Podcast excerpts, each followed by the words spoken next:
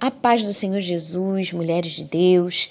Aqui quem vos fala, a pastora Cláudia Guiar, passando para deixar uma palavra ao teu coração. A Bíblia nos diz aqui na lei dos holocaustos, em Levítico capítulo 6, quando o Senhor fala com Moisés para que Moisés dê uma ordem a seu irmão. Assim nos diz o texto, a partir do versículo 8 do capítulo 6 de Levítico.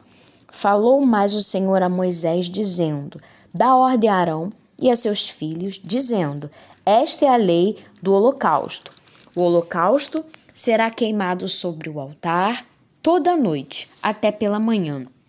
E o fogo do altar arderá nele, e o sacerdote vestirá a sua veste de linho e vestirá as calças de linho sobre a sua carne. E levantará a cinza quando o fogo houver consumido o holocausto sobre o altar e o porá junto ao altar. Depois despirá as suas vestes e vestirá outras vestes, e levará a cinza fora do arraial para um lugar limpo. O fogo, pois, sobre o altar arderá nele, não se apagará, mas o sacerdote acenderá a lenha nele cada manhã, e sobre ele porá em ordem o holocausto, e sobre ele queimará a gordura das ofertas pacíficas. O fogo arderá continuamente sobre o altar e não se apagará. Amém? Então nós sabemos que há uma ordem do Senhor para Moisés e de Moisés para o seu irmão Arão, que foi separado a sacerdote. Lembrando que um sacerdote não era uma pessoa comum, não era uma qualquer pessoa, era uma pessoa separada, era uma pessoa habilitada para que estivesse fazendo tais sacrifícios. Então, é uma pessoa separada. Logo, nós vemos que o texto também nos diz acerca das vestes. Aleluias. As vestes do qual o sacerdote vestiria, a Bíblia nos diz veste de linho, e ele colocaria sobre o seu corpo, onde levantaria as cinzas, e ali consumiria o holocausto sobre o altar e a poria, poria ali junto ao altar. Logo, a Bíblia também nos diz que ele, após o sacrifício, ele despiria as suas vestes, ou seja, tiraria aquelas vestes e vestiria outras vestes e levaria as cinzas para fora do arraial, para um lugar limpo. Então vamos entender.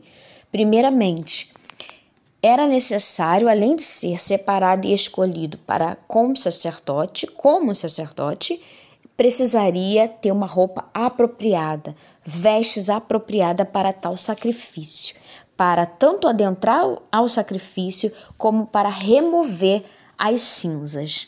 Logo, a Bíblia nos diz que o fogo arderia sobre o altar. Aleluias e acenderia lenha nele a cada manhã.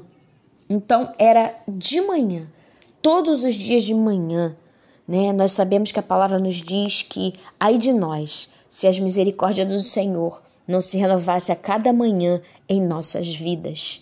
Então eu entendo o texto aqui, através do texto, que todos os dias pela manhã nós temos que estar com o nosso altar representando aqui o nosso coração. O nosso altar tem que estar aquecido, tem que estar aceso. Porém, aleluia, quando a Bíblia também nos diz vestes, estamos falando de limpeza. Como é que tá as suas vestes no dia de hoje? Eu faço essa pergunta para você. E ele diz também aqui no versículo 12 que além de ser pela manhã, ele porá uma ordem. Não é de qualquer jeito. Não é de qualquer jeito, há uma ordem. A palavra do Senhor, quando Paulo nos exorta que teria que ser tudo com decência e ordem. Então, não é de qualquer jeito, tudo é em ordem. E logo em seguida, ele diz que o fogo arderia continuamente sobre o altar e não se apagaria. Ora, altar significa sacrifício é lugar de sacrifício.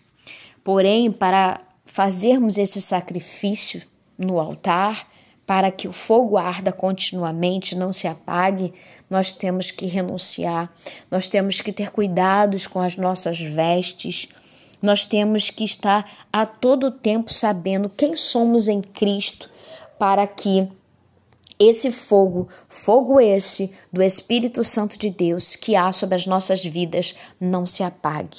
Então, minha irmã, talvez neste dia você esteja aí pensando: será que esse fogo ainda arde em mim? A Bíblia nos diz que chegaria um tempo que o amor de muitos se esfriariam, mas não deixe esse amor se esfriar dentro de ti.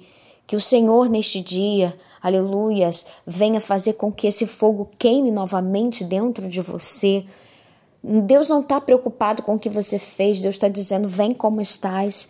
Ele tem novas vestes, ele tem um novo direcionamento para a tua vida. Talvez você que me ouça hoje esteja afastada dos caminhos do Senhor.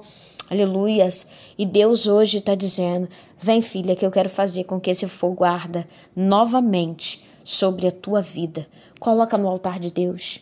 Descanse nele.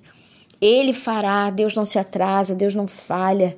A Bíblia também nos diz ali no livro de Números que ele não é homem para que minta, nem filho do homem para que se arrependa. Acaso ele falaria e não cumpriria?